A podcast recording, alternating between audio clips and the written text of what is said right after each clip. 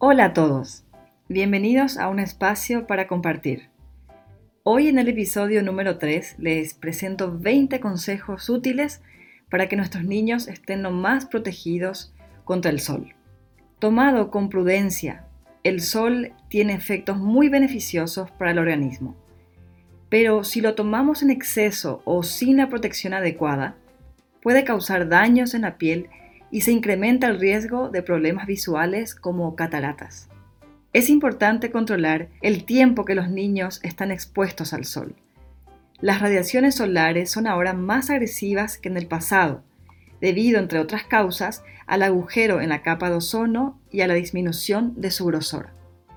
La radiación ultravioleta es un factor que produce cáncer. En la medida en que haya mayor exposición, el riesgo se acrecienta. A modo de información, la incidencia por cáncer de piel se ha incrementado hace unas décadas. Los índices más recientes señalan que del año 2006 al 2011 se reportó 7.242 casos nuevos.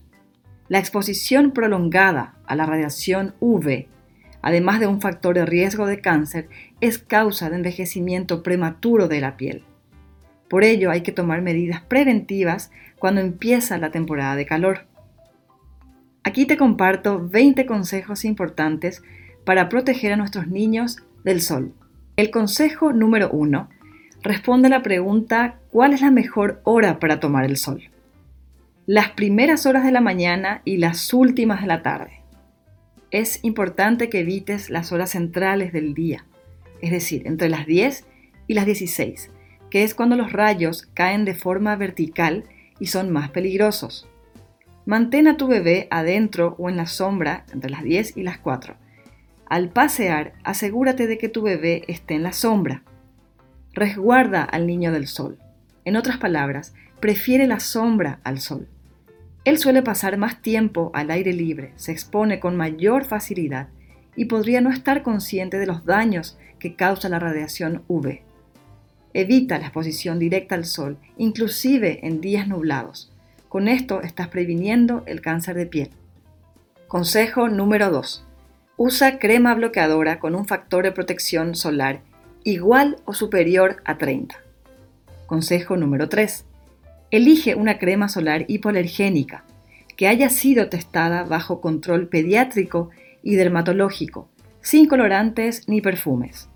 También debe incluir ingredientes calmantes y nutritivos como la vitamina E y extractos de aloe vera y de avena. Consejo número 4. Aplica al niño la protección por todo el cuerpo entre 20 y 30 minutos antes de la exposición al sol, para que la piel absorba la crema. Y repite esta operación al llegar a la playa o a la piscina. Renueva la aplicación del protector una hora después y luego de estar haciendo mucho ejercicio o darse un baño o sudar, aunque la crema sea resistente al agua y de muy alta protección. Consejo número 5. Insiste en algunas zonas específicas del cuerpo. En niños y sobre todo en bebés, el cuero cabelludo, la nuca, las orejas, los pómulos, la nariz, los hombros, la zona superior de los muslos, la planta de los pies y el empeine son zonas más propensas a las quemaduras. Consejo número 6. Usa sombreros de ala ancha que protejan los ojos, las orejas, el rostro y la parte posterior del cuello. Tanto al bebé como al niño también se aconseja ponerle una camiseta que le cubra los hombros, un pantalón y gafas oscuras que bloqueen los rayos UV con un índice de protección entre 99 y 100% frente a los rayos UVA y UVB. Número 7. Utiliza prendas que aumenten la protección solar como ropas de algodón de colores claros y holgada y que cubran las extremidades. Para jugar en el agua y al borde del agua, ponle ropa especial anti-UV. Consejo número 8. Al aire libre los niños siempre deben llevar crema solar. Las sombrillas, las nubes e incluso la sombra de los árboles no ofrecen la protección suficiente frente a la acción del sol ya que filtran las radiaciones infrarrojas, pero no los rayos ultravioleta, que además se reflejan en la arena. Los rayos UVA y UVB penetran más entre las 10 de la mañana y las 4 de la tarde. Los rayos UVA son los que provocan el envejecimiento de la piel, mientras que los rayos UVB producen la aparición de quemaduras. Consejo número 9. Dentro del agua, el niño también necesita estar protegido. Al igual que ocurre con las nubes, el agua elimina la sensación de calor, pero no filtra los rayos ultravioleta. De hecho, los niños de piel muy sensible no deben permanecer mucho tiempo cerca del agua, porque los rayos solares se reflejan en ella y aumenta la posibilidad de insolación. Llegamos al consejo número 10. Si el niño se resiste, si no quiere que se le aplique la crema, antes que nada, anticípale y explícale que vas a colocarle una crema protectora contra el sol para que disfrute del día. Distráelo, cuéntale un cuento. En estos casos, los productos con pantalla física que dejan una capa blanca sobre la piel son muy útiles para asegurarse de que se ha protegido todo el cuerpo. Número 11. Es preferible aplicar al niño y al bebé un producto estudiado para la piel infantil, pero en caso de necesidad no pasa nada por ponerle una crema de adultos. Número 12. Luego de la exposición al sol, baña al niño o dale una ducha templada para quitar la sal o el cloro de su cuerpo y aplícale una crema que hidrate su piel y repare los posibles daños producidos por el sol. Consejo número 13. Los niños que juegan al aire libre en épocas de mucho calor pueden perder grandes cantidades de sudor, razón por la cual requieren una hidratación mayor. Pero a menudo están tan entretenidos en sus actividades que se olvidan de ingerir líquidos. Recuérdale a menudo que beba algo, que beba antes del comienzo de la actividad deportiva o antes de entrar al agua. Y si este momento se prolonga, intenta que regrese a beber, con el fin de mantenerlo hidratado. Lo que hay que lograr es que el niño beba regularmente. Número 14. Jamás bajes la guardia una vez pasados los primeros meses de vida.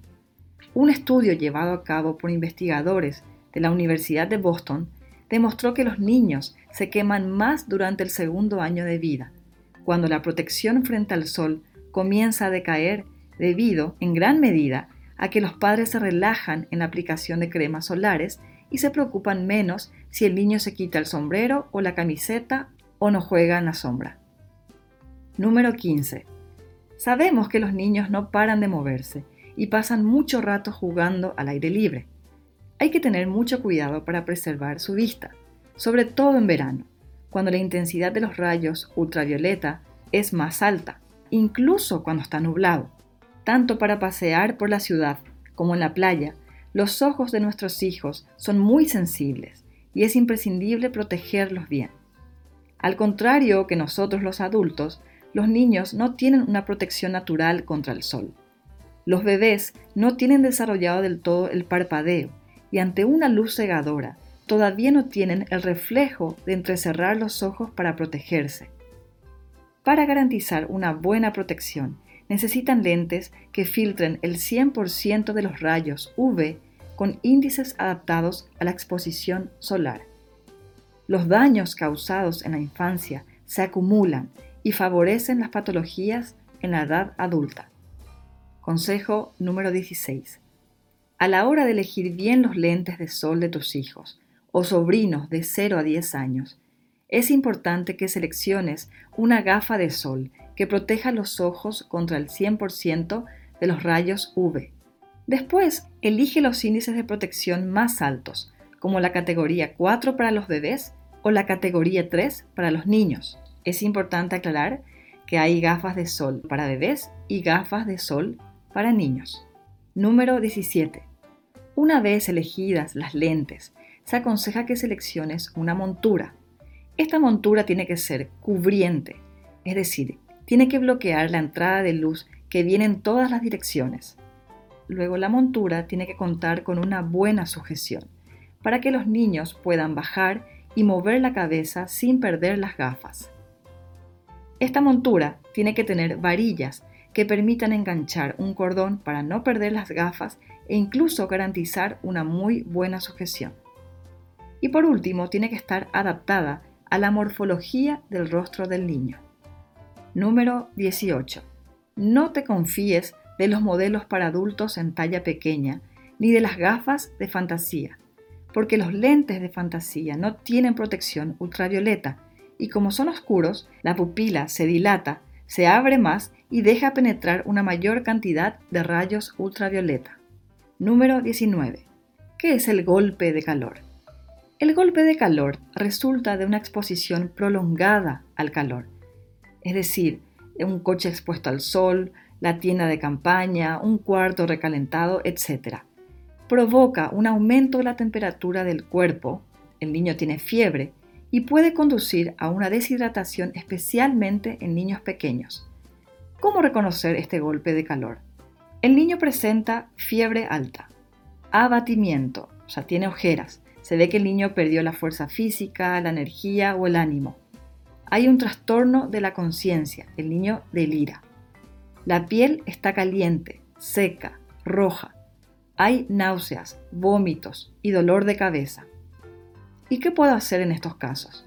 En primer lugar, desvista al niño y ponlo en la sombra. Dale de beber. Aplica paños húmedos en la cara, el cuello, los brazos. Si el niño está inconsciente, Colócalo en PLS, es decir, posición lateral de seguridad, y llama a urgencias. Es importante lo de aplicar paños húmedos en la cara, el cuello y los brazos para que el cuerpo se refresque. Si metemos al niño en la bañera o ducha fría, hay riesgo de que él convulsione. Último consejo, consejo número 20. Tú misma muestra el ejemplo. Protégete también del sol. Observa si hay cambios en tu piel y si los hay, consulta con un médico. Cuéntenme si tienen otros consejos, alguna recomendación o algún dato nuevo que sepan. En el área de descripción de este podcast les dejo el link de la Liga Suiza contra el Cáncer.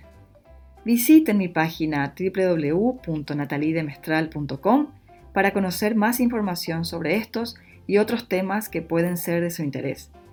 Que sus amigos y conocidos conozcan este episodio porque recuerden que esto es un espacio para compartir. Gracias y hasta la próxima.